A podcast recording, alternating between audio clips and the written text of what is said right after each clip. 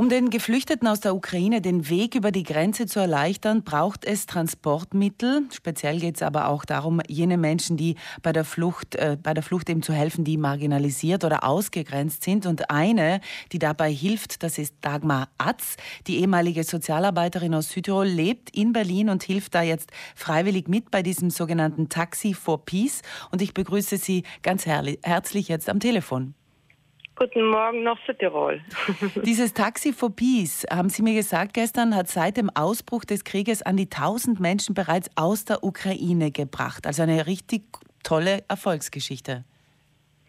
Ja, genau. Also am Tag nach dem Krieg äh, war der Aufruf äh, von Taxi for Peace, äh, Sachspenden abzugeben, da in Berlin und dann äh, mit Privatautos eben an die Grenzen zu fahren. Und dem sind wir gefolgt und äh, haben jetzt drei Fahrten äh, organisiert einmal nach Chelm, das ist äh, so an der Höhe von Warschau äh, an der Ukra äh, ukrainischen Grenze, einmal im Süden und das letzte Mal nach Warschau.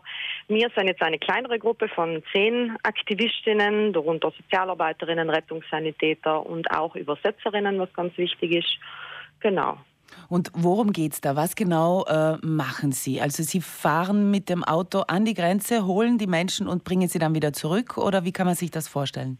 Genau, so an die Grenz ähm, Grenzorte sind allem Aufnahmezentren, wo Menschen dann, wenn sie von der Grenze nach Polen kommen, äh, erst einmal äh, was zum Essen kriegen, äh, auch Schlafplätze kriegen und ähm, sie arbeiten auch Sozialarbeiter logischerweise. Und mit denen äh, sind wir dann in Kontakt getreten und dann geschaut, wir sind meistens so sechs Autos gewesen, wer passt wo ein, ähm, wer, ähm, also zum Beispiel Leihfrauen oder Leihmütter mit Kindern oder Seniorinnen oder Männer und äh, genau, und der Moment ist logisch auch sehr sensibel. Äh, wir sind fremde Menschen und äh, nehmen sie dann irgendwo mit. Äh, das bedarf ganz viel Einfühlungsvermögen und auch Zeit, äh, die was dann um einen Moment nicht so richtig hast.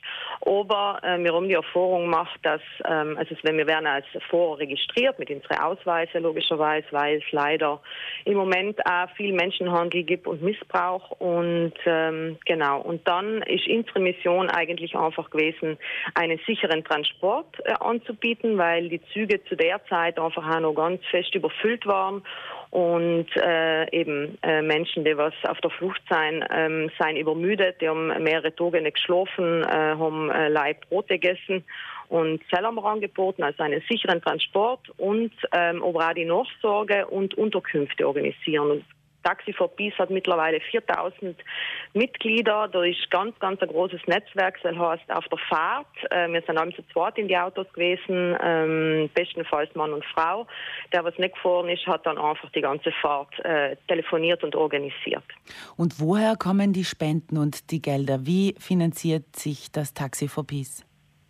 Also das seien alles private Spenden. Ähm, wir haben uns äh, zum Glück mit Unterstützung von unserer Familien, von unseren Freunden, allem wieder die Fahrten gekannt ähm, finanzieren und ähm, haben dann auch gekannt, einmal Geld mitgeben, dann auch hier in Berlin. Meistens ist es ja dann auch Schwierigkeit, dass man, äh, dass das Wechseln nicht funktioniert. Wir haben äh, versucht im Nachhinein ähm, dann einfach auch noch ähm, Essen zu organisieren. Kleider war ganz wichtig, aber auch Medikamente. Sie haben äh, auch Autos, Sie brauchen auch Sprit, Sie brauchen Unterkünfte. Woher kommen diese ähm, Hilfsmittel? Genau, eben das ist alles über, also wir sind alles ehrenamtliche äh, Menschen, die ähm, allem pro Fahrt dann geschaut haben, dass wir wieder über äh, der Unterstützung, finanziellen Unterstützung von unserem äh, Umfeld ins Reisen und wir können finanzieren und hat bisher sehr gut geklappt. Sie haben gesagt, das Ganze ist schnell und unbürokratisch entstanden, Ende Februar sozusagen, ähm, aus einer Idee heraus. Ähm, genau, also unsere kleine Gruppe hat sich, ähm, war die Idee aber auch eben Menschen zu unterstützen, die was ähm, eben marginalisiert oder diskriminiert werden auch an der Grenze aufgrund von der Hautfarbe, aufgrund von der Herkunft, was leider auch Realität ist. Und ähm, wir haben Menschen ähm, aus Aserbaidschan, Usbekistan, Nigeria, Algerien, aber auch Russland und Ecuador ähm, nach Berlin gebracht Und das ist ganz, ganz wichtig auch zu benennen. Die Solidarität, was jetzt und das um, Unkomplizierte, was jetzt gerade äh, passiert, ist super, weil Menschen auf der Flucht immer Traumatisierung erfahren. Es sind Menschen, die was von einem Tag auf zum anderen ihre Heimat verlassen äh, müssen. Und äh, Desensibilisierung ähm, wünsche ich mir auch für andere Geflüchtete. Mhm. Dagmar Arzt, Sie machen das Ganze ehrenamtlich und freiwillig. Was ist Ihre Motivation?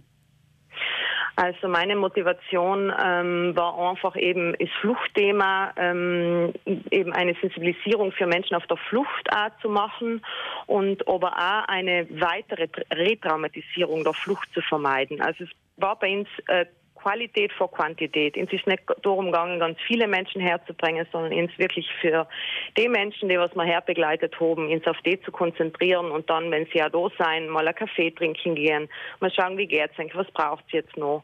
Und genau, wenn ich mir denke, jeden Tag sterben Menschen äh, im Mittelmeer, ähm, was ähm, zum Beispiel, wenn wir uns jetzt den afrikanischen Kontinent ähm, äh, hernehmen, was Menschen da erleben äh, in äh, Libyen auf der Überfahrt, ähm, das ist nicht, das ist nicht in Worte zu fassen. Mhm.